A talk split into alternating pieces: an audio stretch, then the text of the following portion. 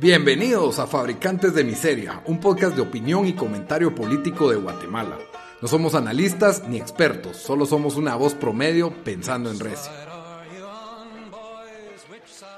Bienvenidos al episodio número 48 de Fabricantes de Miseria. Con ustedes estamos los mismos de siempre. Daniel, desde Washington DC, ¿cómo estás?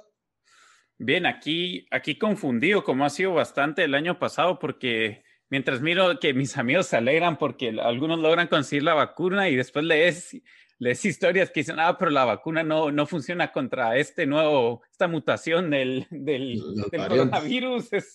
ahí sí que ya no sé, ya no sé ni qué pensar. Pensó te deprime porque, porque no, no se sabe si a estas alturas el otro año vamos a estar discutiendo lo mismo. Cabal, esos artículos de que aunque te vacunes, igual hay que seguir distanciándose y poniéndose máscaras, como que, ok. sí.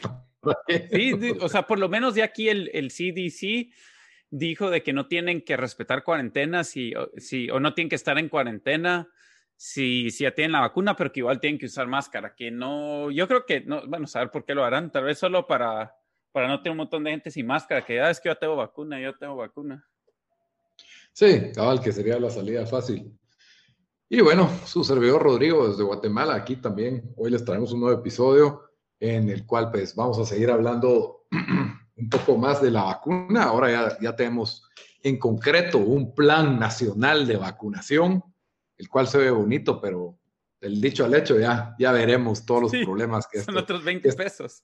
Cabal, que esto conlleva. Pero siempre antes de empezar, les recuerdo que pueden eh, comentar todo lo que pensaron de nuestros episodios, de qué les gustaría que habláramos. Estamos disponibles en redes sociales, estamos en Facebook y en Instagram como Fabricantes de Miseria y en Twitter como FabriPod. También, pues, les recuerdo que no, sé dónde nos están escuchando ahorita, pero que nos pueden escuchar en los lugares principales, en todas las plataformas de audio principales. Estamos en Spotify, estamos en iTunes Podcast, estamos en SoundCloud y en Stitcher y cabal, hasta iVoox creo que estamos todavía. Sí, ahí está, ahí sigue. No nos, hemos logueado ahí en, saber ni cuánto, pero ahí sigue. Ah, va, perfecto. Entonces, en todos los lugares donde nos quieran escuchar, donde ustedes escuchen sus podcasts, nos buscan como fabricantes de miseria, ahí nos encuentran el ojito ahí del ojo conspiratorio amarillo. No, no hay pierde. Muy bien, Dan. Entonces comencemos con este, con este plan de nacional de vacunación, el cual, eh, pues, aún tiene una dosis de, misterio alrededor, porque no sabemos qué vacuna es la que está comprando Guatemala, ¿verdad? Solo tenemos teorías de cuáles podrían ser. Bueno, pero no, no sabemos que si es la que, mm, la, segunda que fue aprobada en, en el mundo. Sabemos que es una de un tiro no, no, pero esa, no es, esa es la que, esa es otra. Esa es otra que quieren conseguir también, según yo entendí. Ah, ok. Tenemos, tal vez hubiéramos hecho más research antes. lo hubiéramos hecho juntos, tal vez. Estas son las pláticas. Bueno, lo bueno es que sabemos que probablemente varios que están en el, en el equipo que está trabajando esto están teniendo la misma discusión ahorita, así que estamos reflejando.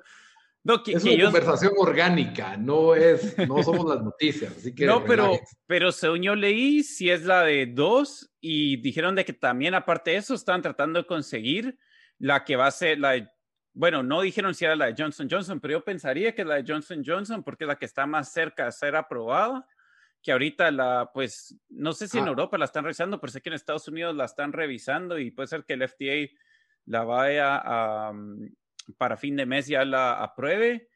Entonces, esa es la que saldría en marzo, pero a menos si no es esa, debe ser otra, pero, pero la que sepa. Seneca, la, que... la que agarraron. Ah, ok. Creo yo, ¿o ¿no? ¿O lo estás confirmando o estás preguntando? Sí, lo estoy confirmando, lo estoy ah, confirmando. Sí, y esa es la que es de dos, de dos dosis, ¿verdad? Sí, yo creo que, sí, yo creo que... Es que no, sí, porque yo te pasé, o leímos ahí la, la historia que había dicho o creo que en la historia sale Yamatei diciendo sí, y eh, vamos a conseguir también la que es solo de un no sé qué, pero como pues, no lo hicieron. no, sí, no, lo hicieron suficientemente claro, pero sí se supone que sale hasta marzo, así que saber cuándo nos, nos llegará a nosotros.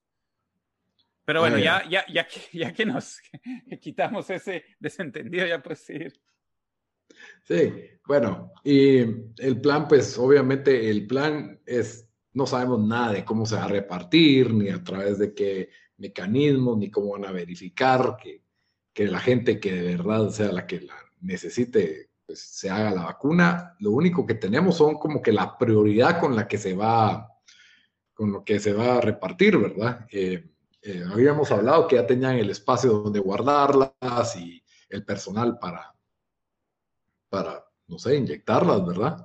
Sí. Pero eh, las prioridades, pues hicieron básicamente un plan de cuatro etapas, pero que la dos tiene dos etapas.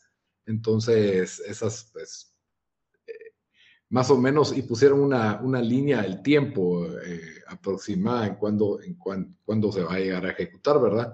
La primera, pues, es la del personal de salud, que es la prioridad. En todo el mundo se está haciendo igual el personal, especialmente el personal que, está en, digamos que en la primera línea en la lucha contra el coronavirus, en, los hospitales o en las secciones especiales de esta, ellos van a tener la prioridad, son la prioridad número uno. De ahí, pues me imagino que el personal administrativo de esos mismos eh, hospitales y enfermeras y pues enfermeras que tal vez no les toca con el coronavirus directamente, pero sí están en el mismo complejo, ¿verdad? Y de ahí, pues ya la segunda etapa, donde ya nos vamos a los mayores de 70 y mayores de 50. La 2A es 70 y la 2B es 50 años. La tercera, los trabajadores esenciales, que obviamente ahí ya van el personal del, organismo judicial, que Dios guarde, Dios guarde, se me enferma ese personal. Y te apuesto que ahí también van a tratar de meter a bastantes empleados del ah, Los diputados y los ministros y todos estos a lo mejor ni siquiera están en esta fase, ellos ya van a estar vacunados. Los diputados son 1AA o, o cero, o grupo 1AA clasificado. sí, sí. Ellos, ellos creo que ni entran en la discusión. ellos son anfitriones del...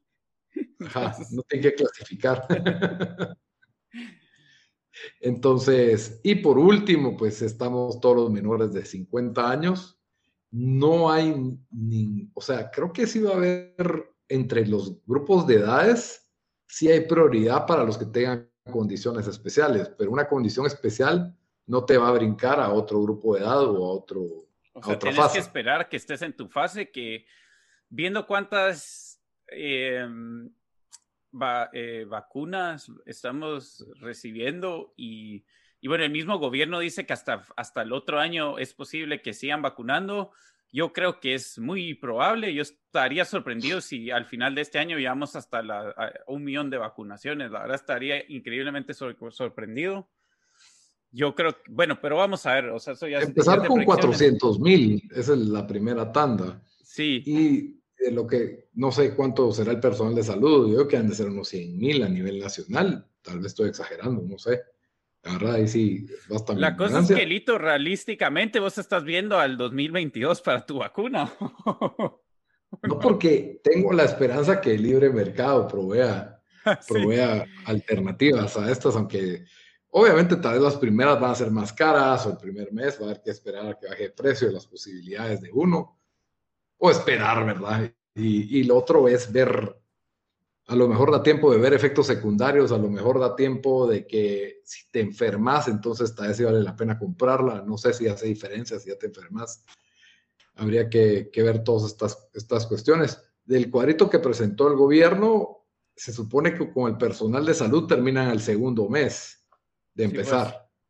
Y mayores de 70 empiezan también en el segundo mes, ya terminando seis meses. Con los mayores de 50 Dicen que es empezando el tercer mes, trabajadores esenciales empezando el cuarto y personas de 18 a 50 años empezando el quinto.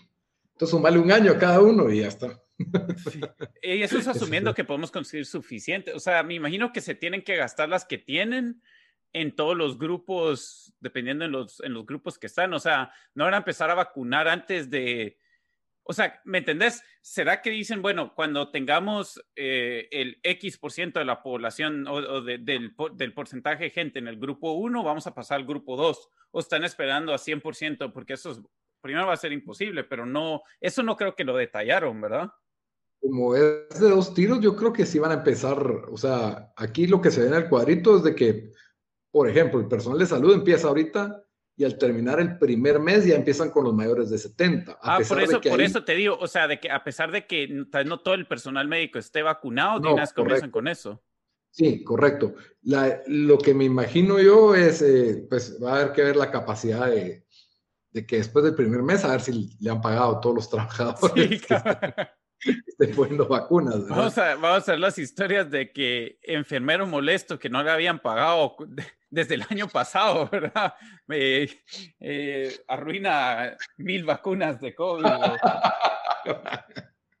Desconectan refrigerador. Sí, vacunas. Ah, no, ojalá que no haya. Las historias que vamos a oír este tipo de... Bueno, ah, tiempo, eso lo dije por broma y eso pasó aquí de verdad. Viste que alguien rompió no sé cuántas dosis de... De verdad las sacó el refrigerador y se arruinaron las dosis. Y lo arrestaron. Por accidente? No, no, fue, con, fue con querer, lo, lo arrestaron. Terrorista, así ya, de una vez. Sí. Otra cosa que, que era importante, que no hicieron mención en el plan, es cuándo exactamente comienzan a hacer las vacunaciones, porque, porque Yamatei dijo que llevaban las vacunas en la tercera, eh, tercera o cuarta semana de febrero. Estoy viendo mi teléfono, estamos en la segunda, ¿verdad?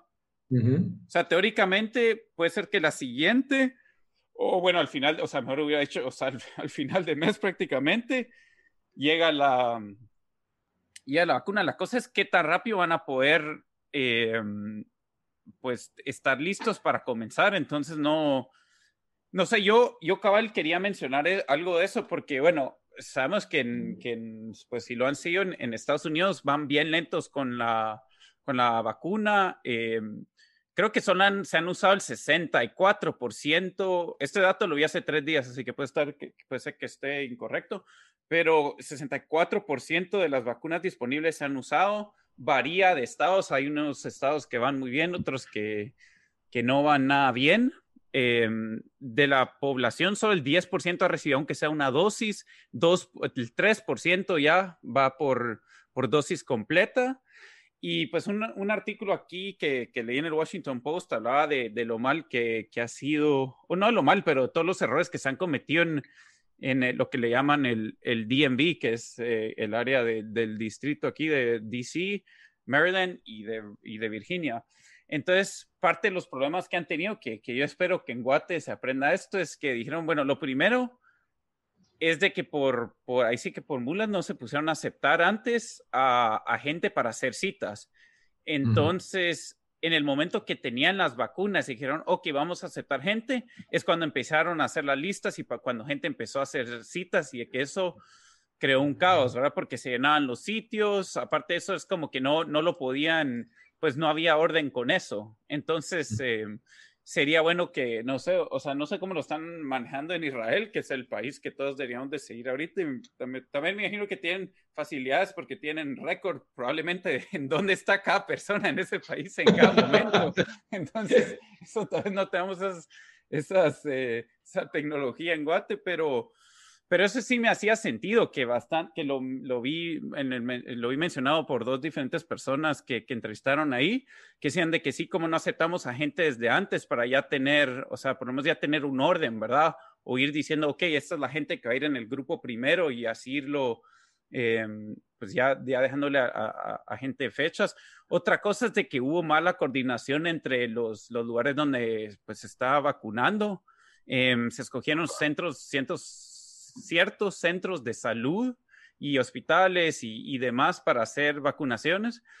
Y digamos, el, el cuando abrieron el, el, website para hacer citas, estaban aceptando citas, pero no había comunicación entre algunos lugares. Entonces, eh, te daban una cita en una, en una clínica, pero esa clínica, llegaba la gente a las clínicas y esas clínicas no estaban ni listas para aceptar a gente porque les habían dicho, no, nosotros estamos a partir del no sé qué.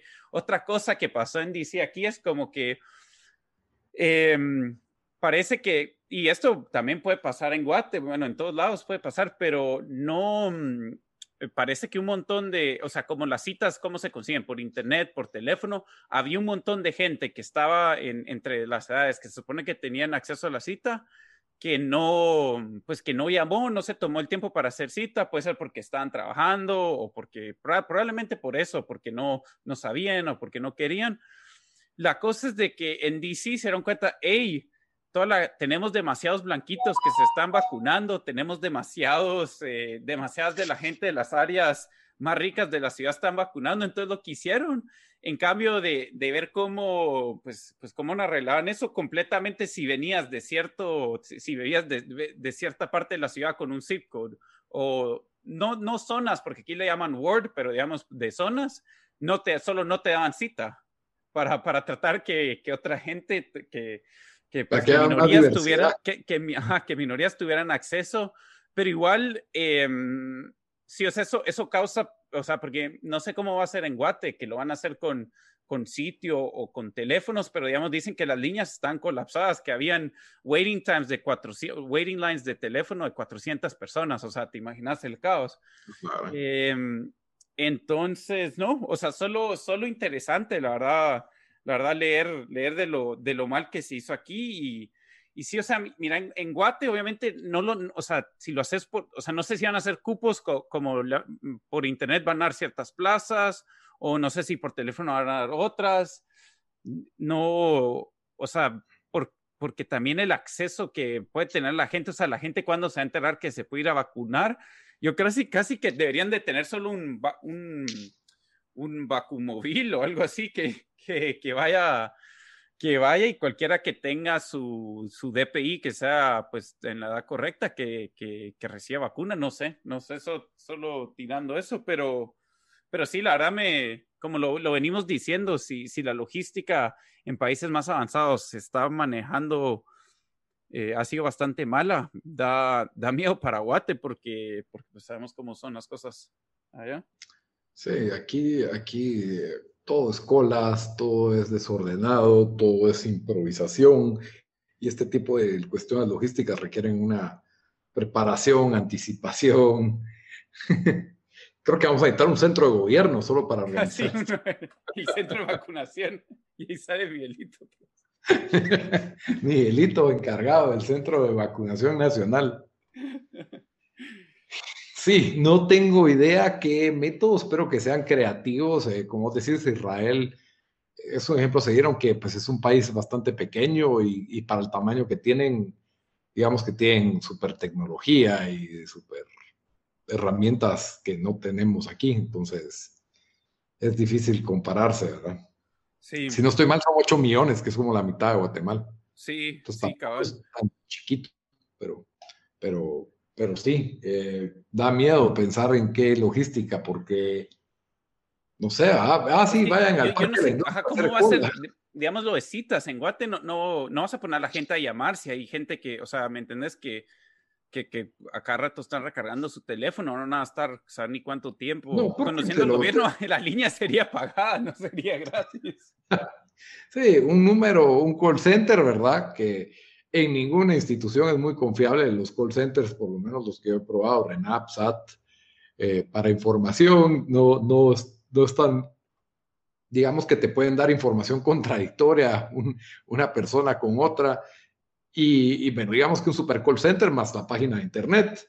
Eh, con la página de internet creo que puedes descargar. Otra cosa es cómo llega a los departamentos, ¿verdad? Porque en la ciudad capital creo que sí veo distintas opciones, más con las cuestiones en línea, no sé si van a empezar por zonas, no sé si van a empezar por números de DPIs, eh, con toda esta cuestión, ¿verdad? Con lo de la edad no hay pierde, porque en un DPI se puede ver qué edad tenés, fácil, ¿verdad? Y de ahí que la persona que perdió el DPI, que lleva, ¿verdad? Va a tener que llevar alguna constancia de RENAP, que, que eso no es tan complicado, pero, pero sí, o sea, hay un millón de cosas que pueden salir mal y no sé por qué. Yo, yo por eso, fíjate que más estoy pensando, y, bueno, sabemos ahí que, bueno, no lo han abierto tanto, pero que nosotros tenemos un amigo en común de que, de que dice que en Texas ya lo abrieron aquí, y sé, y sé que lo están probando aquí también en, en Maryland, que ya están usando Walgreens y Walmart para tratar de sacar las, so que para, para más gente para tener la vacuna.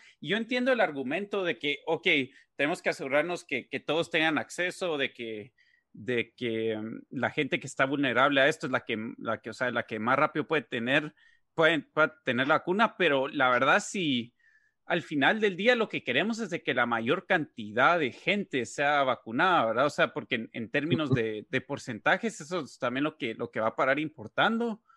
Em, ah, entonces yo no sé, cada vez, cada vez me estoy pensando que solo deberían de abrir a casi que, que first come, first serve, o por lo menos que, que dejen como por rango de edades o sea, que, que, den un poco para todos los rangos de edades, ¿me entendés? Solo para, que, para ir vacunando a cuanta gente puedas, porque eso es lo que más importa. Otra cosa es, o sea, yo entiendo que, es la gente más vulnerable, pero también la gente que tal vez está saliendo más y, y más chance tiene que de, infectarse, no sé, tal vez, tal vez la, sea, la, la, mm, la, estrategia debería ser, no sé, vacunarlos, ¿sabes? No sé, solo ando, solo ando pensando porque sí.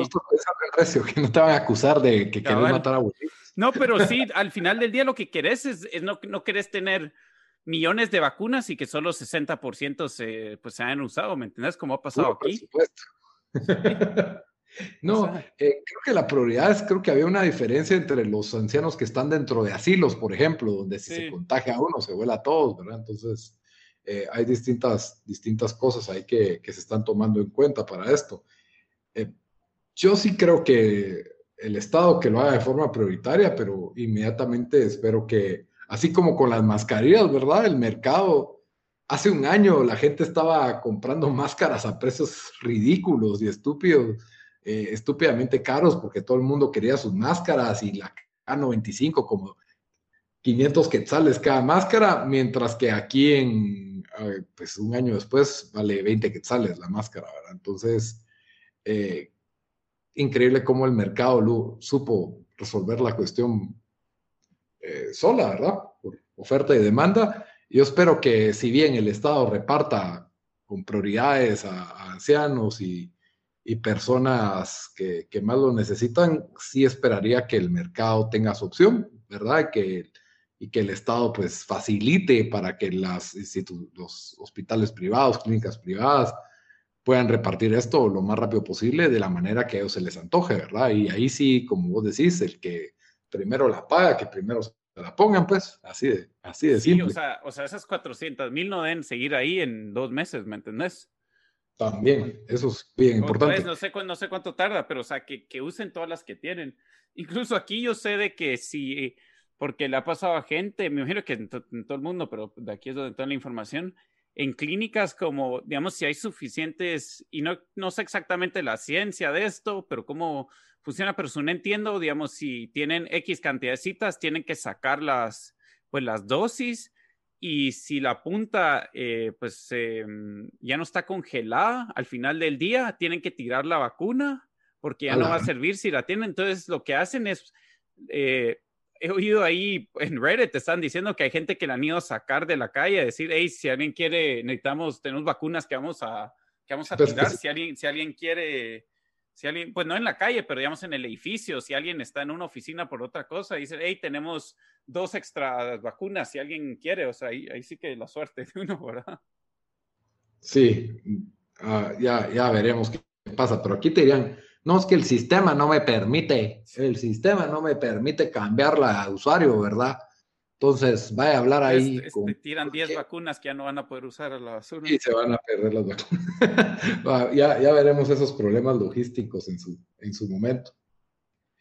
Y bueno, eh, la otra noticia que conmovió a Guatemala también, eh, creo que vienen haciendo bastante ruido en redes sociales, es lo que son los femicidios, ¿verdad? El año, ya no, ya no sé si fue este año o el año pasado, la muerte de una, de una mujer que trabajaba en el Ministerio Público y pues esta semana fue la tragedia de que el asesinato de una niña de 8 años, pues se llama Sharon y era de, de Petén.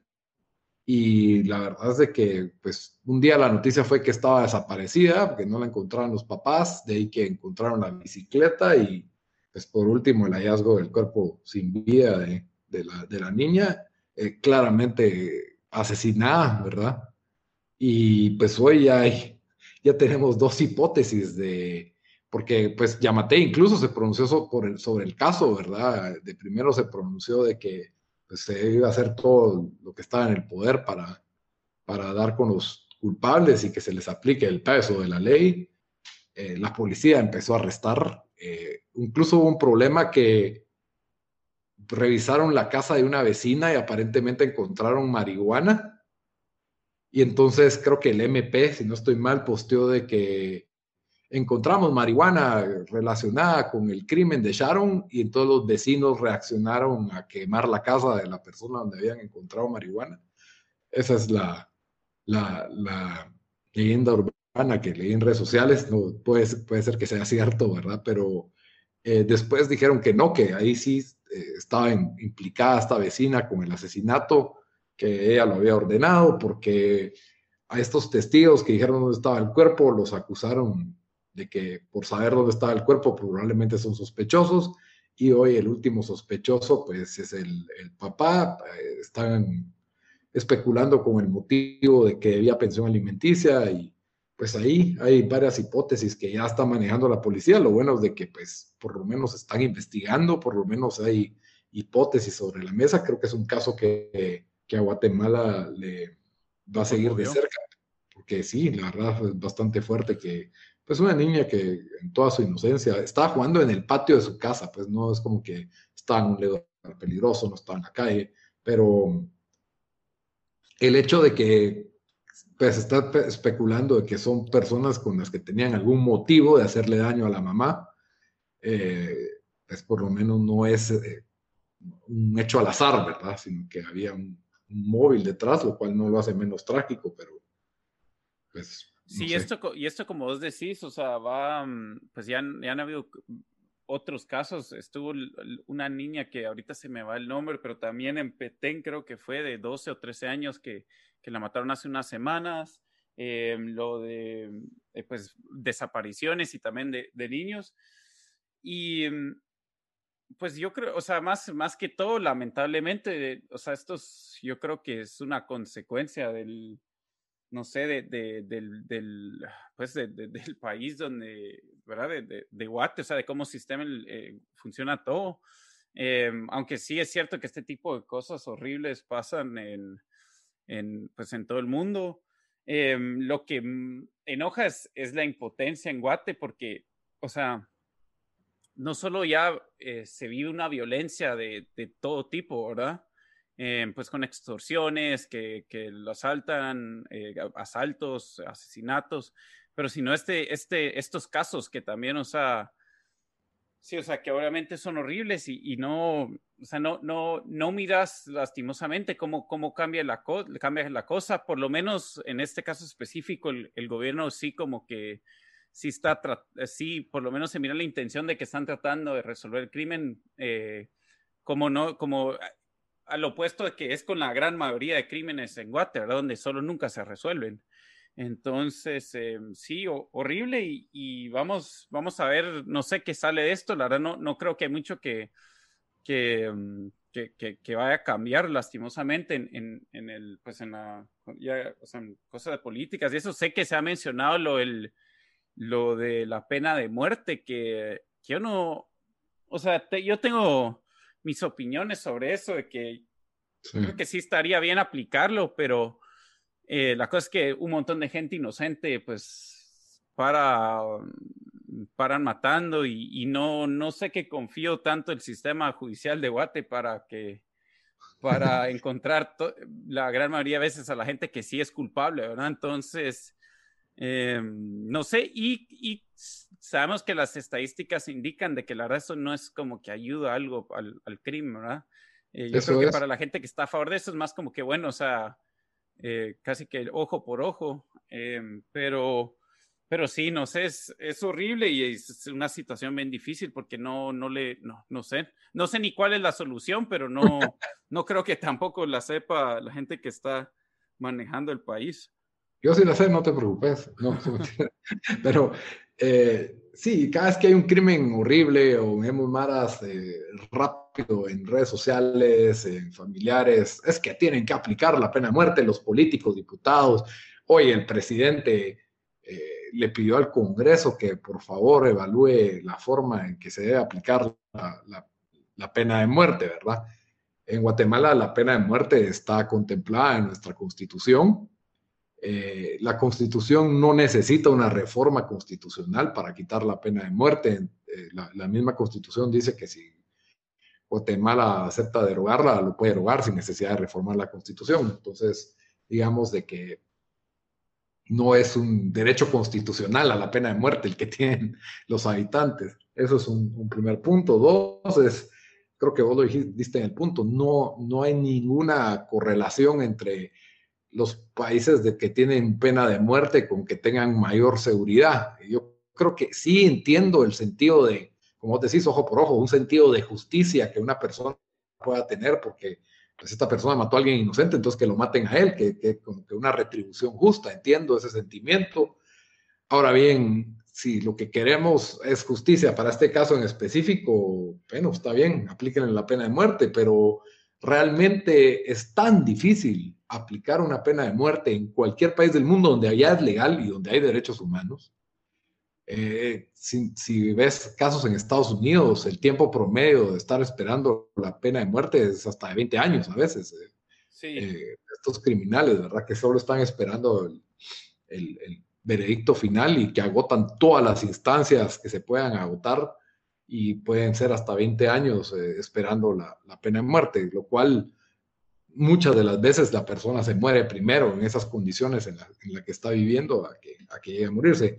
Eh, Guatemala contempla la pena máxima de 50 años. Esa es la pena máxima, no contempla ni siquiera la cadena perpetua. Wow, no puedo creer eso. Yo estoy aprendiendo eso hasta ahorita. ¿En serio? ¿No tenemos cadena perpetua en Guate? No, solo tenés 50 años. Wow. Hasta ahí, hasta digamos, lo cual, pues, es un monto bastante alto, pues. O sea, no, pero si alguien mata a los 20, sale a los 70. sí. Suficiente tiempo para no pero, pero sí te pueden meter, digamos, dos seguidas de 50, digamos, si alguien mata a dos personas o no. No funciona así. No, de lo que tengo entendido, no puede pasar, o sea, te la suman y creo que puedes... Llega hasta 50 eh, años. Ajá, o sea, de tiempo cumplido, son 50 sí, pues no es como en los estados donde miras eh, a alguien le dan 256 años. Ajá, cosas así, correcto. Eh, pero hay un penalista que me corrija si está escuchando el, show, pero sí, es 50 años el, máximo. Eh, lo otro es que, que, bueno, en Guatemala tenemos un, un, limbo legal con el tema de la pena de muerte. Por, tenemos un pacto de San José que establece que se deben de agotar todos los recursos judiciales para poder aplicar la pena de muerte. Eh, hay, hay, unas interpretaciones constitucionales y judiciales en donde hay un, hay un, recurso de indulto en el cual el presidente puede perdonarle la vida a un condenado a pena de muerte, ¿verdad? Entonces, el presidente Portillo fue el que dijo que él no se iba a pronunciar porque no había una ley sobre el indulto. Entró, entonces entró esto en un limbo legal de que si el presidente no se pronuncia, entonces no se han agotado todos los recursos, por lo tanto no se puede aplicar la pena de muerte. Y llevamos como creo que más de 20 años sin aplicar la pena de muerte en Guatemala, a pesar de que está pseudo, pseudo vigente. Entonces, cada vez que a un político hablar de esto, eh, es un parlanchín totalmente cuando dice, vamos a aplicar la pena de muerte, porque primero tiene que resolver este problema pseudo legal, que lo tiene que resolver desde el Congreso hasta la Corte de Constitucionalidad, eh, pronunciamientos, y, creo que nadie tiene la voluntad política para sufrir ese desgaste, ya que es un tema que todavía es polarizado. Eh, en mi opinión, la certeza, el dicho ese, ¿verdad? La certeza del castigo es más eficiente que la, que la dureza del mismo, ¿verdad? O sea, si, si los asesinos supieran que el 99% de los asesinatos van a cumplir 25 años de cárcel, créeme que no estarían asesinando tanto porque le tienen miedo a pasar eso. Bueno, y, también qué tipo de cárcel, ¿verdad? Pero, eh, porque le tendrían miedo a pasar 25 años de cárcel, pero cuando sabes que aquí que hay más de un 90% de impunidad, creo que las probabilidades son buenas. Y entonces, si cobraste 3 mil quetzales por matar a alguien, las, probabilidades son que puedes hacer esto mes a mes y no tener problemas. Se vuelve una profesión con un grado de riesgo, o sea, con un grado de riesgo mínimo. Entonces, ese para mí es el principal problema. Y, de ahí, como vos decís, confiar en el organismo judicial la, vida de las personas, pues que, no sé, o sea... Es que la, la, cosa de este, bueno, y no sabemos, obviamente no sabemos nada de este caso, ¿verdad? Pero de las teorías que se tienen de que esta señora que, que a primera vista dicen que está involucrada, eh, le pagó unos jóvenes para que lo hicieran, o sea, eh, bueno, sabemos que es cierto, o sea, no, es que no sé qué haría, quién haría un crimen tan, tan horrible, porque, o sea, no sé cuánto les pagaron, ¿qué? 500 pesos, mil, mil no, no sé si ni mil pesos sería, ¿me entiendes? pero... Sí, o sea, pero sabemos que en Guate, o sea, o sea, sí, sí hay historias de, de, prácticamente niños, pues, que les pagan por ir a matar y les pagan una nada. O sea, y son las condiciones del país que crea esa, pues esa miseria y esa como, eso de que alguien por, y, y ese completamente el, que hay cero respeto hacia la vida, ¿verdad? Donde, donde por, por 500 pesos, pues, pues matan a alguien. Em, entonces, sí, o sea, no sé, es, es feo, es, eh, y, pero sí, no, no, no sé cómo, pues cómo se arregla, especialmente a plazo corto. Sí, no, no, no hay ninguna solución a corto plazo. Lo que, lo que sí, lo que sí quise, lo que sí sería bueno es de que se tomara, o sea, con esta, la misma seriedad eh, o que mirar, eh, mirarías como que la misma intención con, con, otros casos. La cosa es que obviamente también pues hay que ser consciente de los recursos, ¿verdad? Que solo no, no hay. No, y pues sí, este caso obviamente vimos que la prensa mueve al gobierno, o sea, no en el sentido que haya una conspiración, sino que la prensa le dio el énfasis, la gente, bueno, la gente y la prensa le dieron el énfasis a este caso eh, pues por lo choqueante que es, y entonces ahí sí el gobierno aparece y se pronuncia y trata de, quedar bien. Yo sí veo, veo una intención de, de, los asesores de Yamatei de tratar de limpiarle la imagen con palabras, ya, como que, hey, tenés que hablar de la niña, porque así pues, mejoramos los números, ¿verdad? Hablando de una posible reelección de, de diputados del partido, algún cuidado de imagen que se pueda tener no sé, eh, creo que, que, por, ahí, por ahí va. En, redes sociales están los radicales de derecha, que esto es culpa de los que derechos humanos que protegen a los delincuentes, y tenés a los de izquierda diciendo que el Ministerio de Gobernación habría que, hay que quitar al ministro de Gobernación, el encargado de la policía, y que culpa de él es la inseguridad.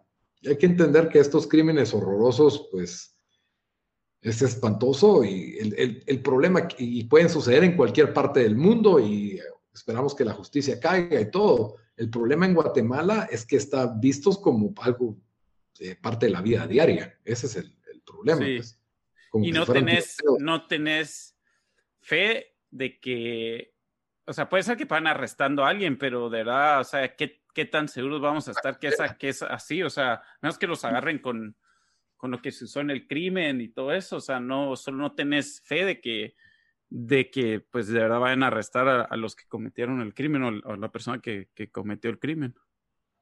Sí, pero sí, también cuéntenos en redes sociales, pro pena de muerte o en contra de la pena de muerte. Sí. Lo irónico, creo que era, no sé si fue Louis C.K. o Chris Rock, uno de estos comediantes que dijo que ¿No era irónico que la Mara pro vida era la pro pena de muerte y la gente pro era la anti pena de muerte? De las ironías de, la vida, en su generalidad, ¿verdad? Entonces. Sí. Bueno, yo creo que con eso ya cubrimos lo que íbamos a hablar el día de hoy. Sí. Pero como siempre, antes de terminar, Dan, ¿tenés alguna recomendación para esta semana?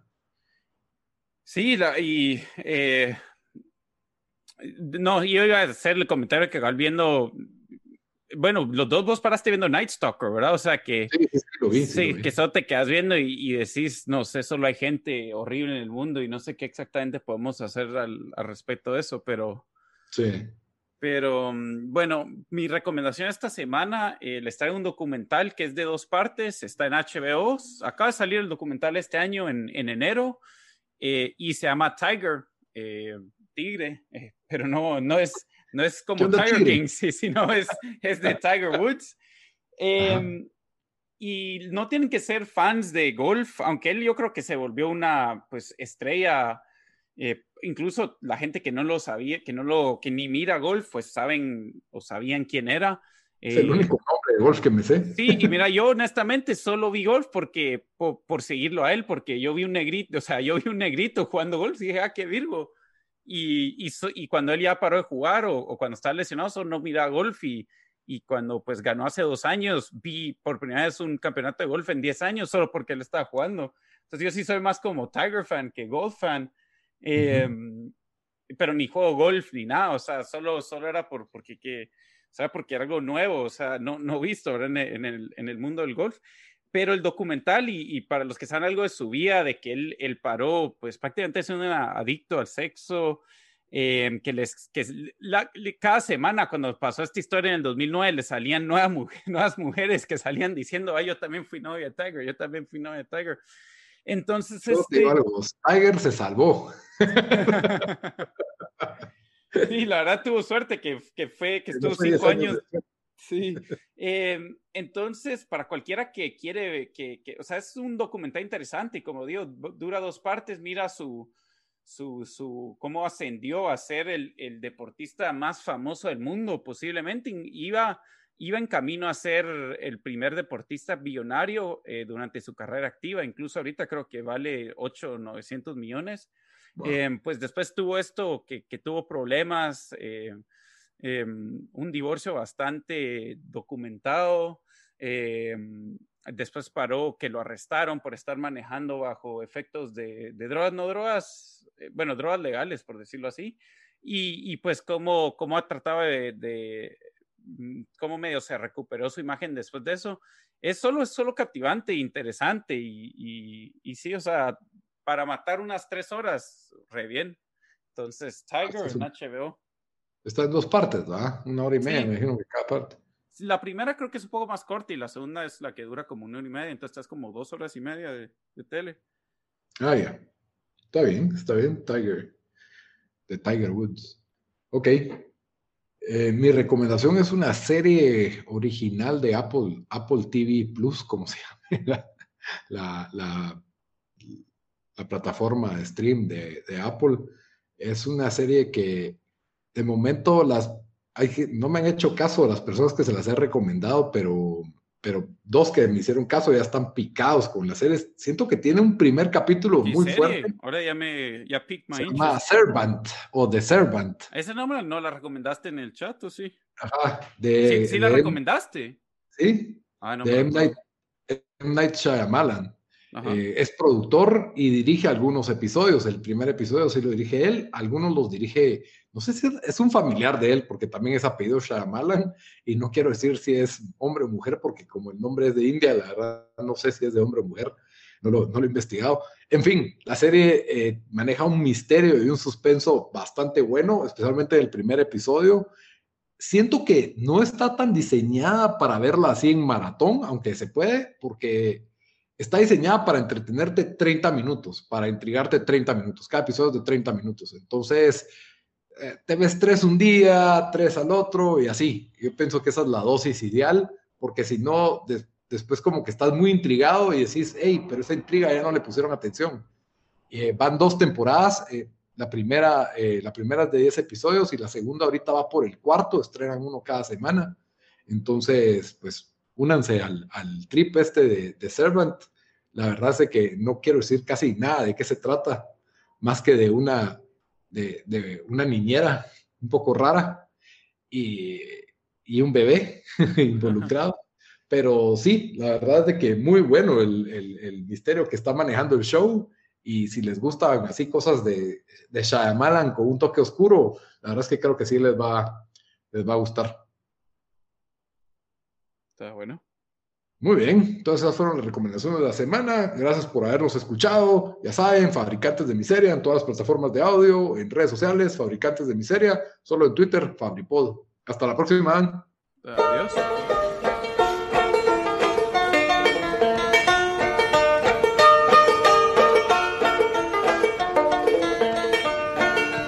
Which side are you on?